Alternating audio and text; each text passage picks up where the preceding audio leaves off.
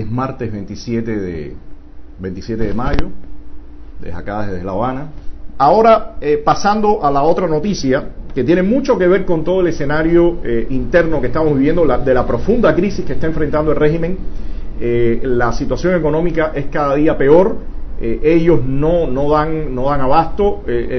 los alimentos escasean tremendamente, las colas por todas partes y han optado por apretar las tuercas. Y déjenme recordarle un poco lo que, lo que pasó acá en los años, en los años 90 cuando el, famoso eh, periodo especial, como le llamó el régimen en aquella profunda crisis, em, yo, quería, yo quería hacer una breve historia, porque este tema que han lanzado ayer de eh, permitir eh, comprar con las tarjetas, porque debo aclarar que no es que usted va con el dólar, a, el dólar a la tienda, sino que usted va con su tarjeta donde ya depositó previamente los dólares, que es lo que le interesa a ellos, el billete verde, y entonces ya se puede comprar en el comercio minorista también.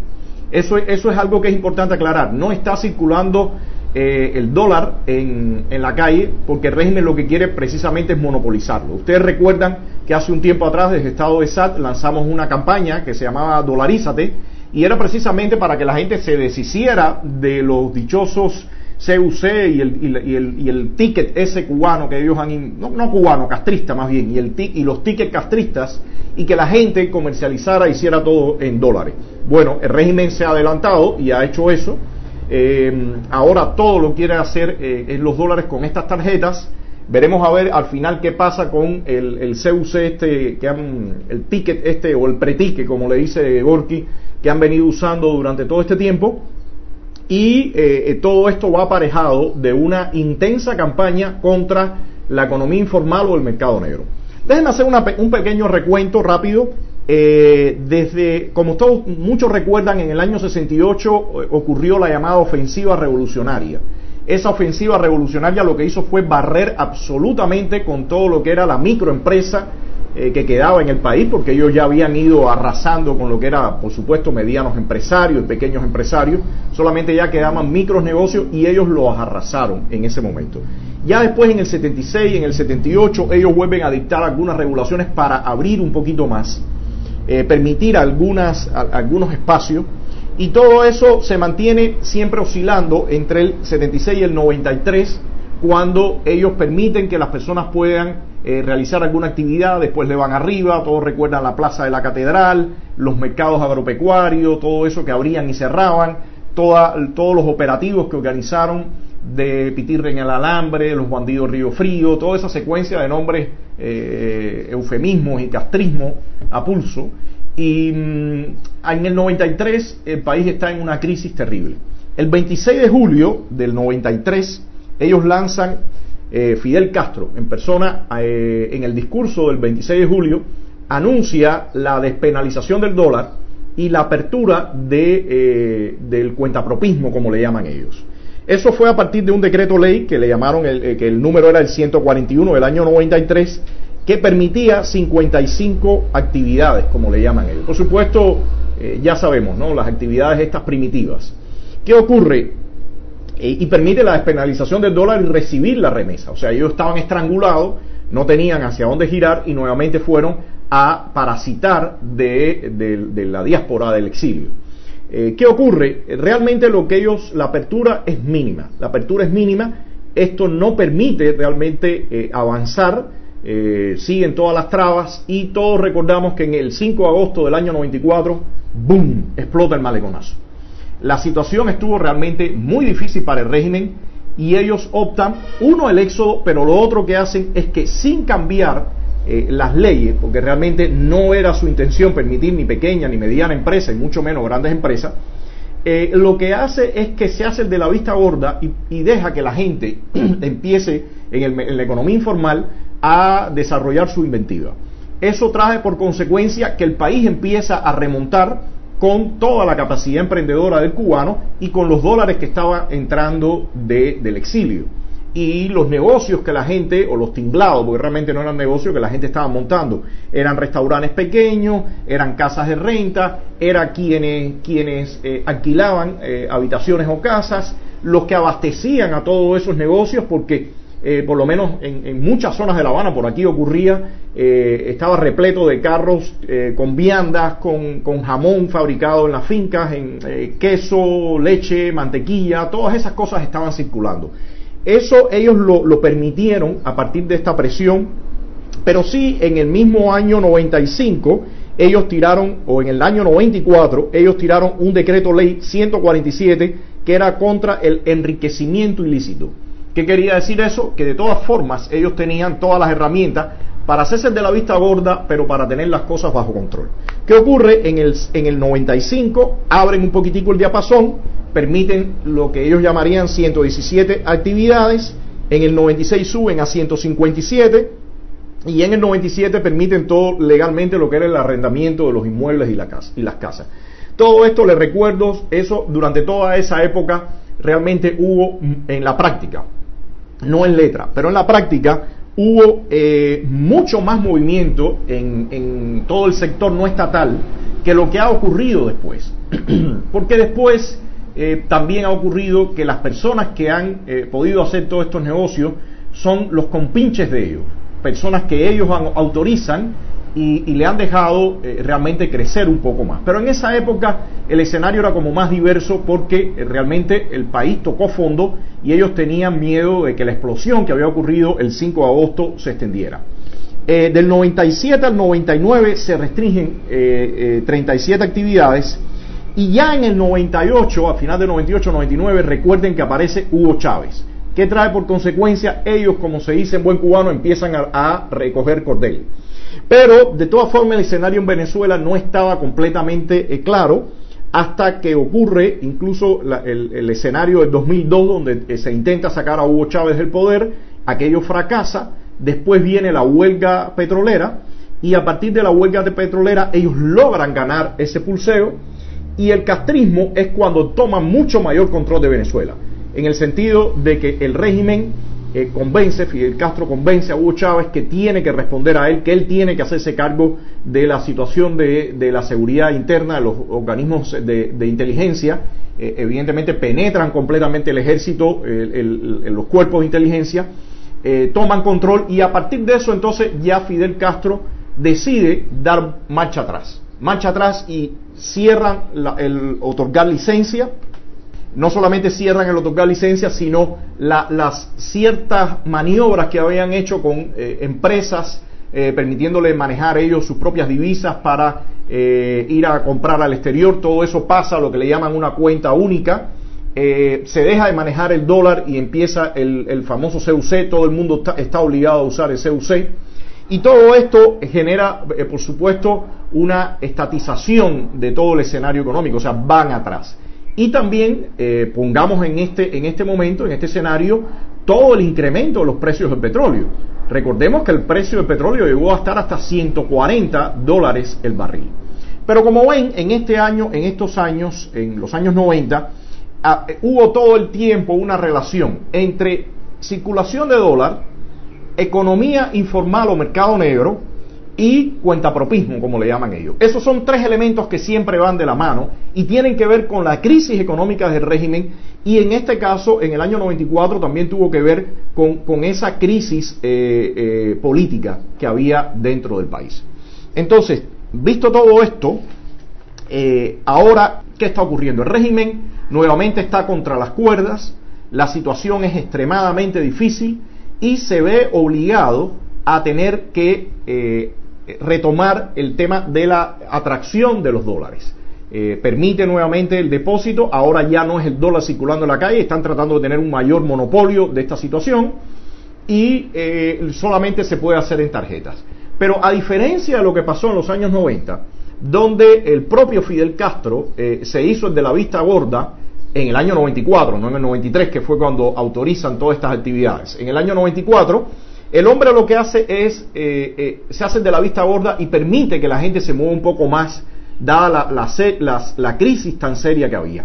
Eso, eso, tiene, eso marca una diferencia con lo que están haciendo ahora. Ahora le están yendo completamente arriba a la economía informal, al mercado negro, están ahogando, están, siendo, están haciendo juicios ejemplarizantes, están eh, atemorizando a toda la sociedad y ellos están tratando de monopolizar completamente el dólar. A diferencia, como le digo, de lo que ocurrió aquella vez que ese dólar estaba circulando en la calle.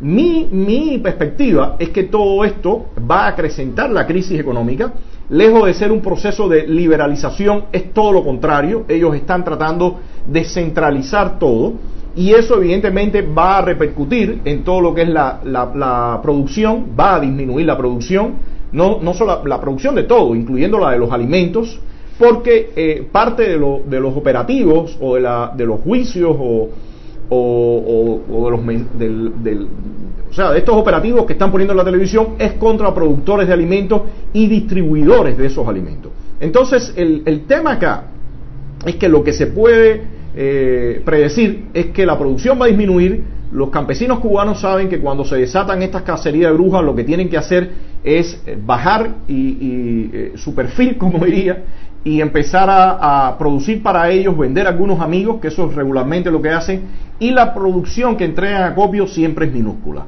Así que es predecible que en los próximos, en, los próximos meses estemos inmersos en una crisis aún mayor. Yo creo que ellos han aprovechado incluso todo el tema del coronavirus para estos operativos, le están yendo totalmente arriba a las personas que, que, están produciendo y eso evidentemente eh, va a repercutir eh, en todo este escenario. Ahora, me hablaba de Venezuela y cómo ha estado ligado en los últimos tiempos, desde que desapareció la Unión Soviética, eh, el escenario venezolano al escenario cubano.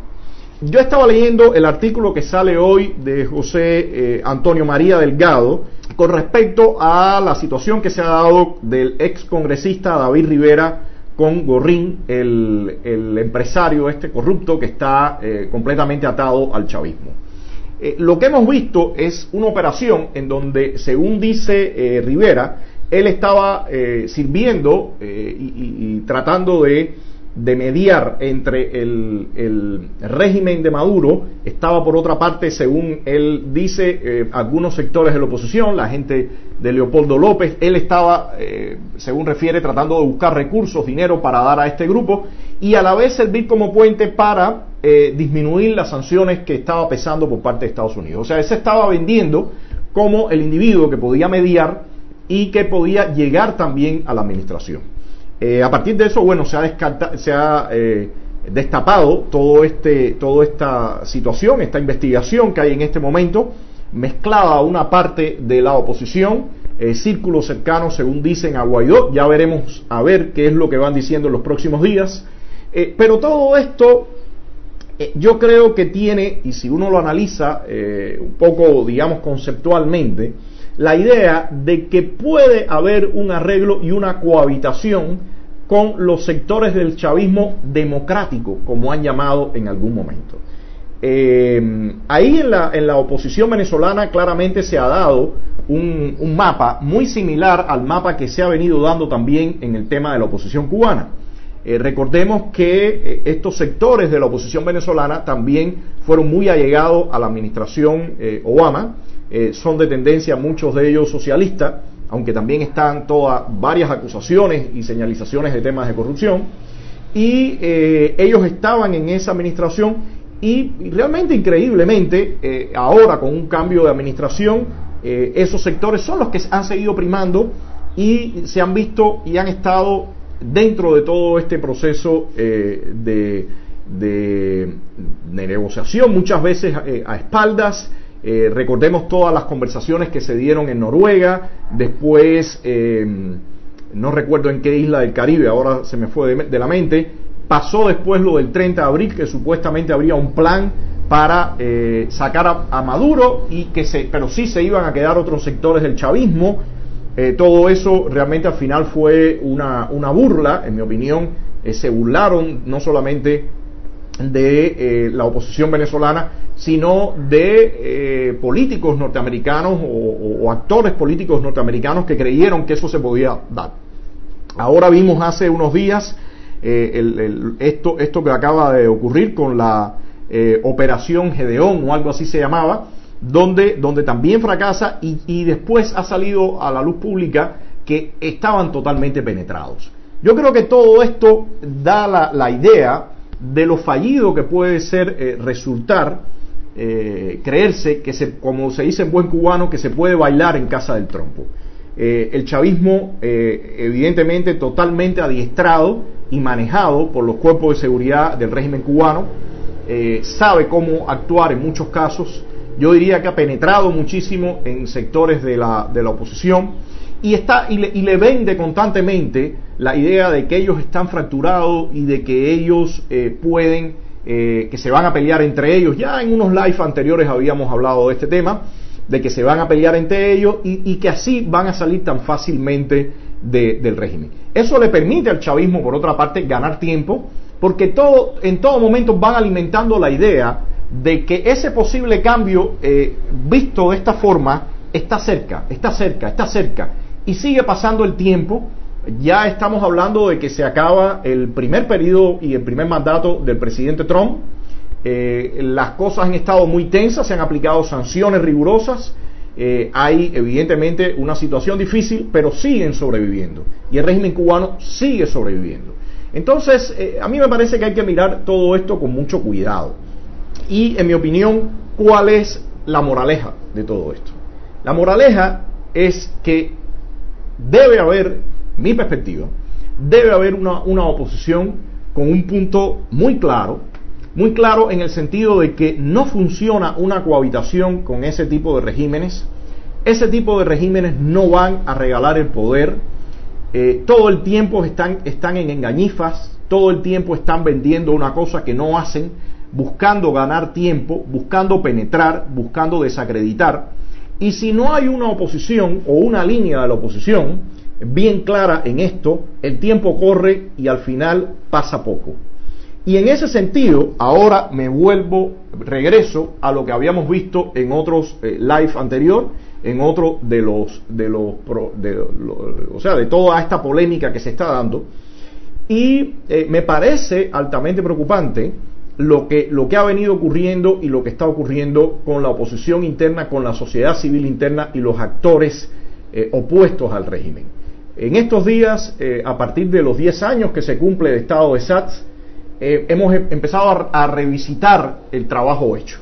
Con todo esto de que según, que según estos individuos, estos impresentables, dicen que no, que no se ha hecho nada, que, que ahora es que por primera vez se está haciendo algo, que ahora es que por primera vez se está nucleando algo y todo eso realmente es una muy peligrosa falacia, muy peligrosa manipulación y cuando vemos lo que ha ocurrido eh, eh, recientemente a partir del deshielo, estamos hablando que todos estos videos y todos estos materiales que estamos mostrando es, eh, es lo ocurrido a partir del año de diciembre de 2014 eh, cómo se forma el Foro por los Derechos y Libertades, quiénes lo constituyen. Hoy mismo salió cuando se lanza la hoja de ruta. Eh, mañana va a salir el primer encuentro que tuvimos con los representantes de la administración Obama, Roberta Jacobson, cuando vino, vino acá a Cuba y, y lo que se le planteó. O sea, todo eso se va a ver. Y sobre todo, yo los invitaría a ustedes a que vean el escenario que se vivía, el ambiente que se vivía. Eh, una conferencia de prensa, bueno, el lanzamiento del foro con todos los integrantes o los principales o los coordinadores, todas las personas que asistieron, los debates que se dan. O sea, que había un movimiento opositor que para nada era a lo que uno aspira, uno aspira mucho más, pero que estaba estructurado. Estaba estructurado y en este caso esta era, esta era la línea que se oponía completamente a ese acuerdo Castro-Obama. Eh, cuando uno ve lo que ha venido pasando posteriormente, eh, yo los invito a que, a que vayan al muro Estado de SAT, a que vean lo que estamos poniendo.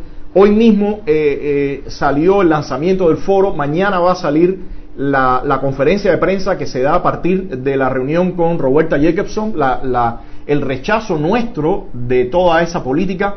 Y, y ustedes van a ver lo que les comentaba, la estructuración que había, el trabajo que se venía haciendo.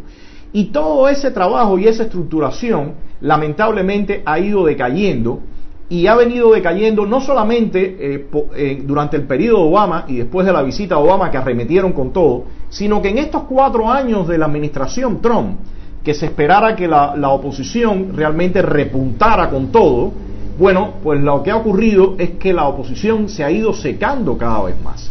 Y se ha ido secando porque precisamente ha fallado el apoyo que tiene que ocurrir ha fallado el apoyo en todos los sentidos. El apoyo político ha sido extremadamente pobre, los focos se han ido completamente al exterior, eh, lo tengo que decir sin, sin, ningún eh, tapujo, eh, el proyecto Cuba Decide ha ido acaparando toda esa atención en la arena internacional y todo ese movimiento en la arena internacional después no ha repercutido a nivel local.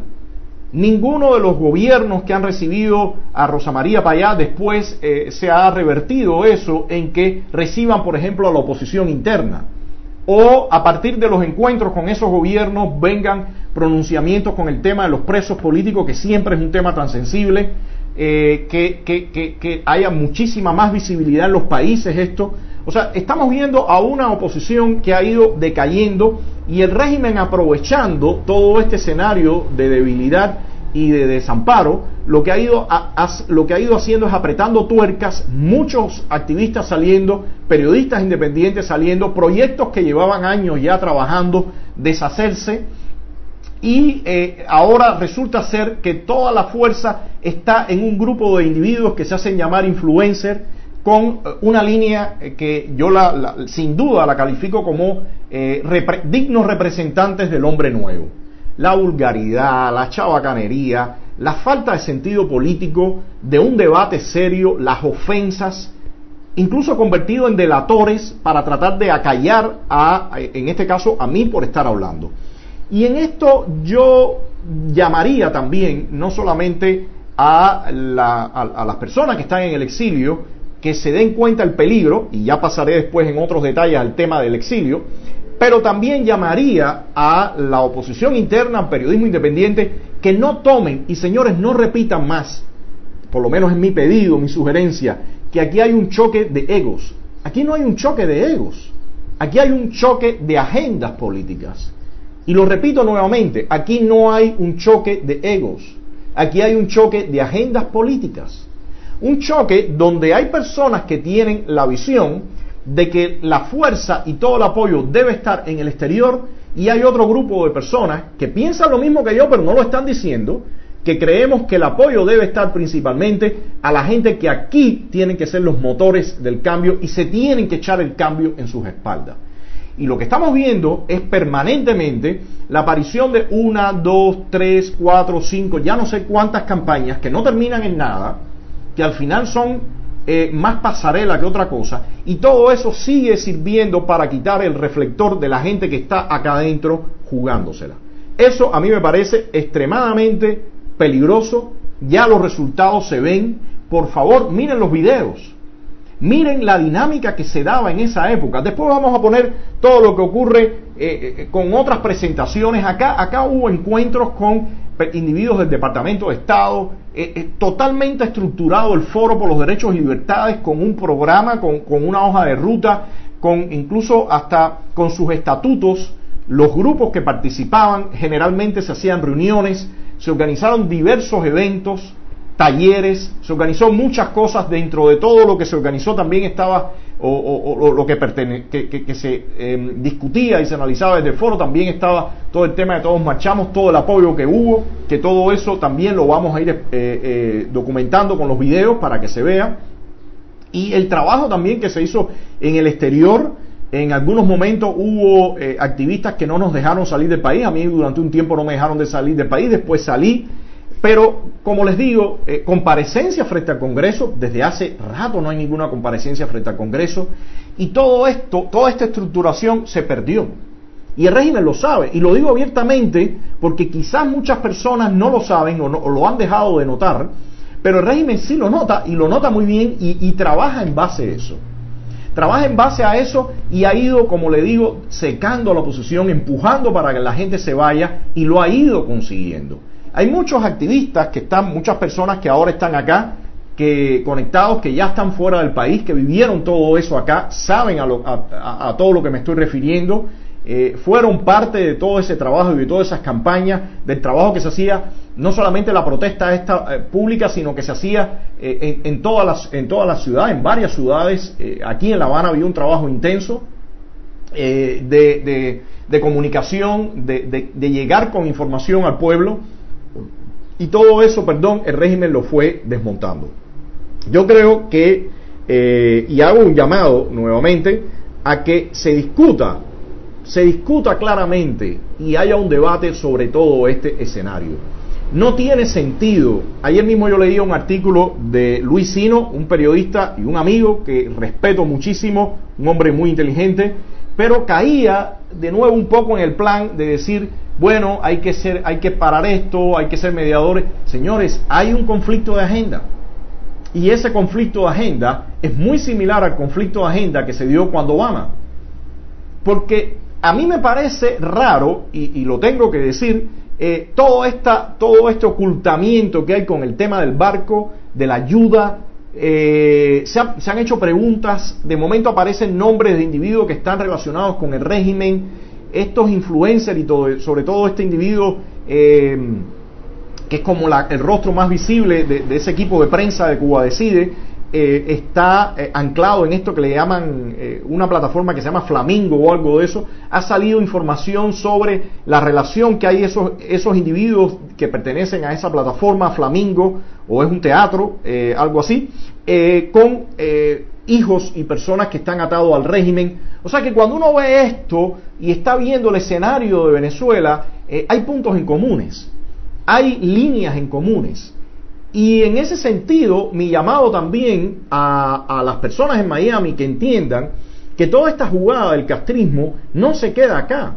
El castrismo sabe que el exilio histórico ya ha ido envejeciendo, saben que, ha ido saben que hay espacio que se ha ido eh, quedando vacío y hay individuos que han llegado allá y tienen toda la intención de ir a ocupar esos espacios. Y están tremendamente eh, eh, enfilados en eso. No solamente, en, y cuando digo no solamente en los espacios políticos, sino en los espacios públicos. Yo no tengo duda que, uno de los objetivos principales de todo, de todo ese piquete, y principalmente este que es el rostro más visible, es caer por Martí. Caer por Martí y, llegar y manejar eso. Y ya yo he visto esta, esta misma, eh, estos mismos puntos de legitimar a esas plataformas. A mí me parece realmente preocupante me, me creo que, que, lanzo, o sea, mi, sugerencia es al exilio que preste atención a esto. Esto no es algo menor, lo repito nuevamente, borren que es un, un, conflicto de egos. Para nada hay un conflicto de egos. Yo no tengo por qué discutir con eso. O sea, yo no siento el, el deseo de discutir con estos individuos por gusto. Eh, me estoy percatando y estoy viendo situaciones que, que tienen un impacto a futuro y que poco a poco han ido ganando un espacio que se había quedado vacío.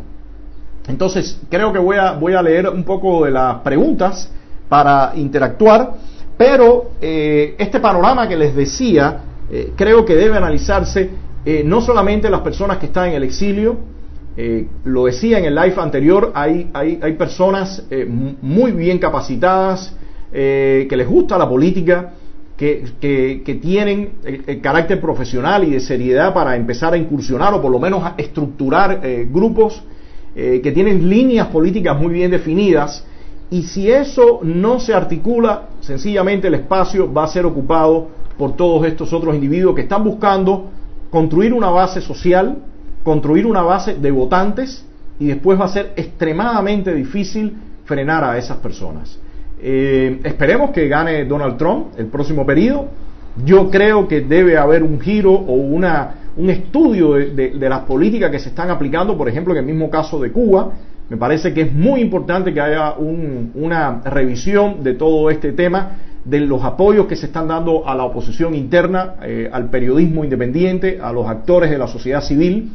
Creo que eh, nos estamos por el mismo panorama que yo les decía ahorita, todo esto que estamos viendo en el plano económico eh, claramente eh, dice mucho de lo que está ocurriendo, recuerda mucho lo que ocurrió en, los noventas con la gran ausencia de este individuo malévolo y, muy astuto que era Fidel Castro, eh, con la generación histórica ya casi desaparecida.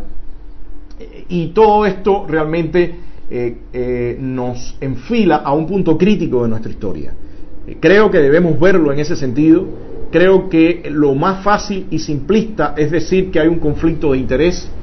La, ambición desmedida y la falta de escrúpulo que han mostrado esos individuos con los actos que han cometido, incluso actos punibles, y quiero, y quiero decirlo muy claro, ellos han cometido actos punibles, eh, todo eso muestra la ambición de, ese grupo, de, esa gente que se ha ido estructurando y que no tiene límite. Y eso es serio, eso es serio para el futuro de Cuba. Yo les pido que no, que no sigan repitiendo que es un conflicto de egos, no es un conflicto de egos, no fue un conflicto de ego lo que ocurrió, de egos, lo que ocurrió cuando el deshielo de Obama, hubo confrontación en el plano de lo político, gracias a Dios no se concretó esa política, ahora muchas personas dicen que estaban en contra de aquello, pero en ese momento hubo un grupo que apoyó rodilla en tierra ese, ese escenario y les puedo garantizar que si esa política hubiera alcanzado todo lo que deseaba, nos teníamos que olvidar de la libertad de Cuba por lo menos por los próximos 20 años. Gracias a Dios no estamos ahí, estamos en otro escenario, pero un escenario que desde mi perspectiva eh, se han cometido errores, no se ha sido lo más acertado en, en, todo lo que tiene que ver con el tema de la oposición interna y eso ha traído por consecuencia que el régimen ha ganado espacio en ese, en ese sector a pesar de toda la debilidad que tiene en todo el plano económico, en todo el plano político al interior de la isla. Entonces, eh, voy a leer algunos comentarios. Les recomiendo que visiten la página de estadodesat.com. Ahí va a haber, por ejemplo, un programa, eh, una propuesta, un esbozo para un proceso de transición donde está delimitado distintos temas como lo que es la parte jurídica y legal, estructuración del Estado, transformaciones económicas, tema de propiedad. Es un estudio hecho con, eh, con personas eh, consultado también con personas que están afuera, pero en gran medida con individuos que estamos dentro de la isla, basado en la situación que tenemos acá. ¿Qué hacer el día después? ¿Cómo movernos desde ese día después para que haya, no haya un, vacío de poder, para que no haya eh, un, colapso y, que podamos transitar el, camino a la democracia? Eso es algo que tenemos que eh, realmente visualizar porque va a ser un proceso muy complejo y lo estamos viendo que los conflictos no solamente es con lo que se tiene clasificado como el clásico castrismo, sino hay muchos conflictos eh, internos, hay conflictos de agenda, y me parece que lo importante acá es no, no poner un tabú, que no se convierta en un tabú esta discusión. A mí me parece que la discusión tiene que fluir. Todas estas personas que están tratando de tirar una cortina de humo con las ofensas, con el manejo, mal manejo de información, con la tergiversación, todo eso eh, hay que echarlo a un lado y la discusión política tiene que abrirse paso. Yo en lo particular, lo he dicho muchas veces, voy a seguir con esta línea, desde Estado de SATS vamos a seguir con esta línea, estamos invitándolo a todo el que quiera sumarse a todo este tipo de debate a hacerlo, porque es fundamental en este momento. El castrismo gana mientras más nebulosa haya.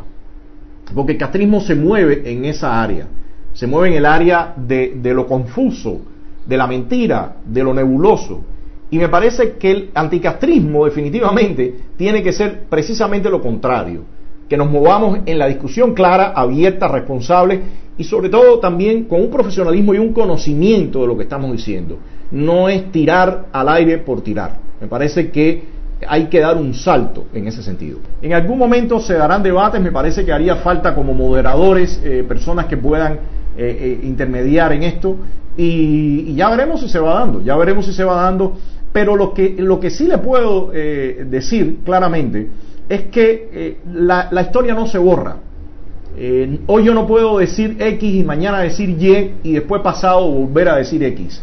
La política se basa en la coherencia, en la consistencia y cuando hay individuos que hoy dicen una cosa y mañana dicen otra, es un poco, es un poco difícil. Pero bueno, eh, ya veremos ya cómo se va dando el escenario político.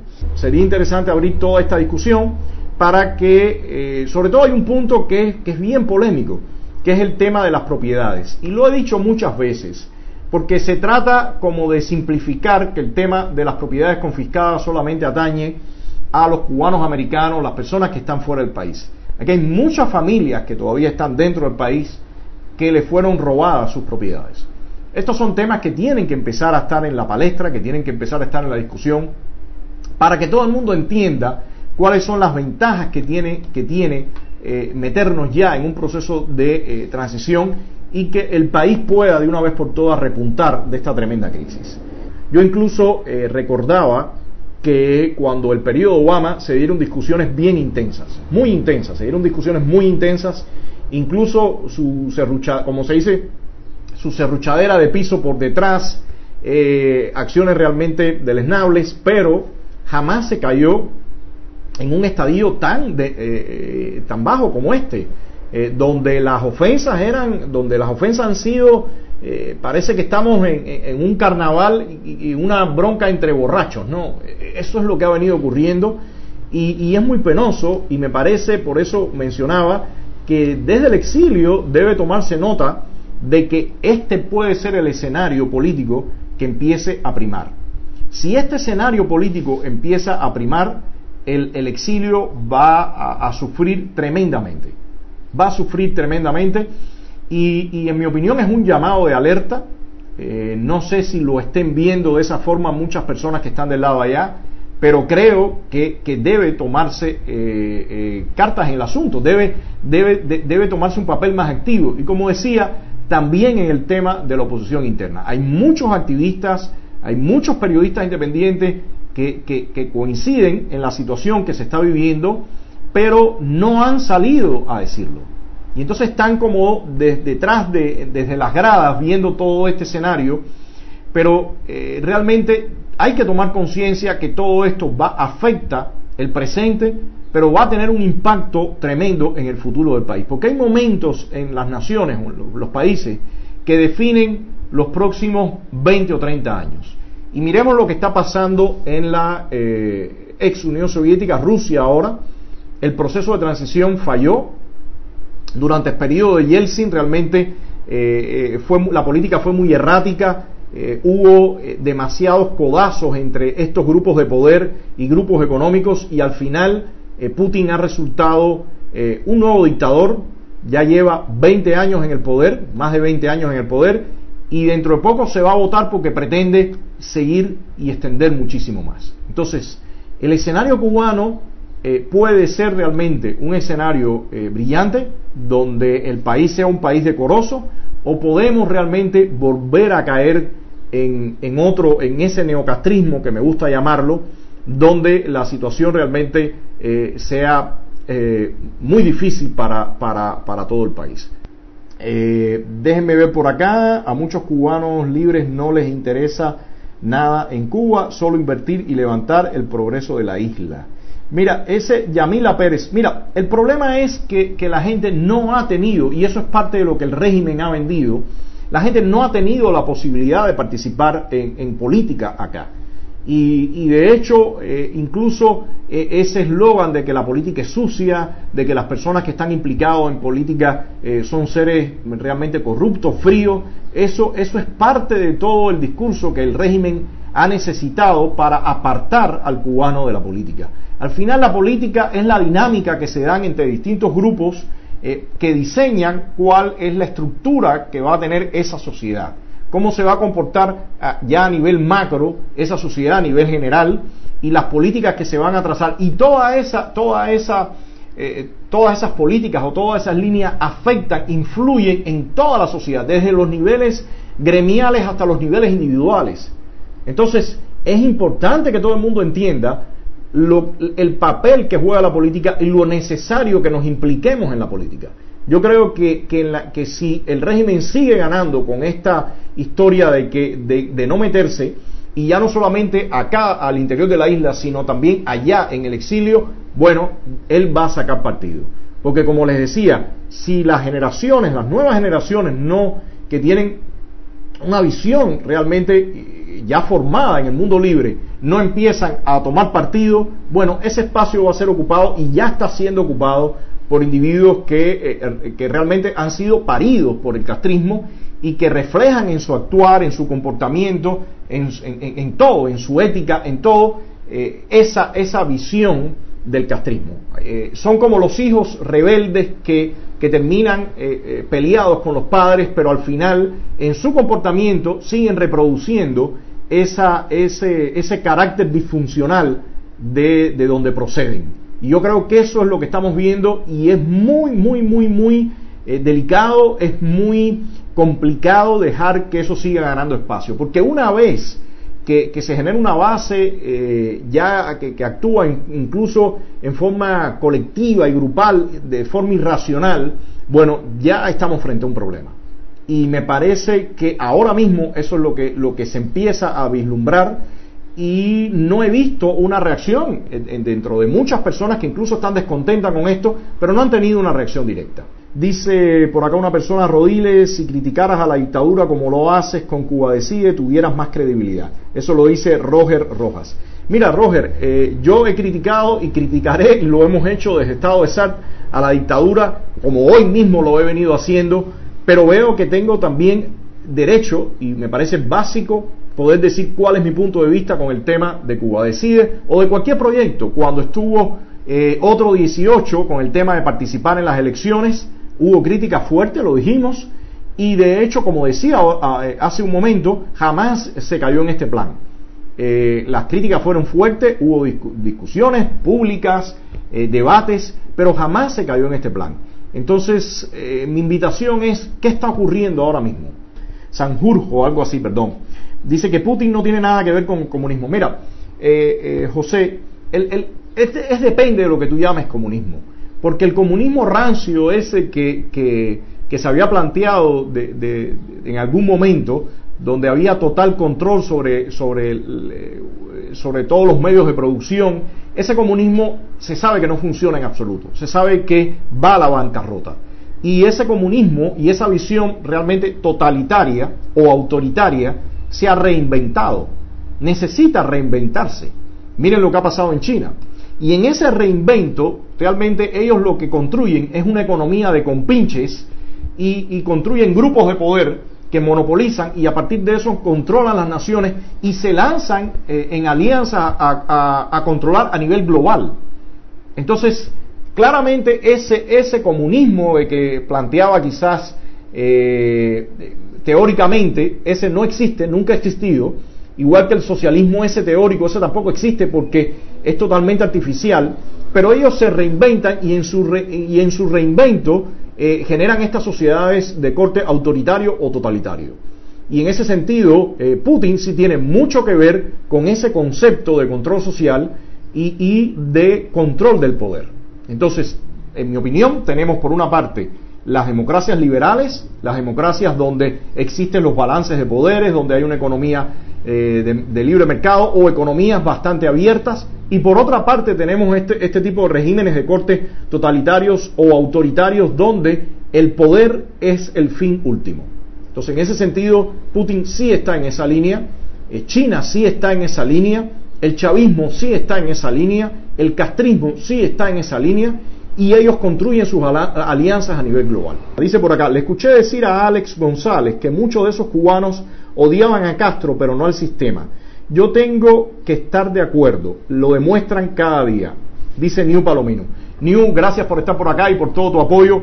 Eh, yo creo lo mismo, yo creo, y en ese sentido, eh, decía, hay muchos de estos individuos que se comportan como los hijos rebeldes, como ese hijo que, se cansa del látigo del, padre, pero a la vez está marcado y tiene el sello de, esa familia disfuncional, de ese comportamiento de los padres o de ese padre y sale al mundo con esa característica.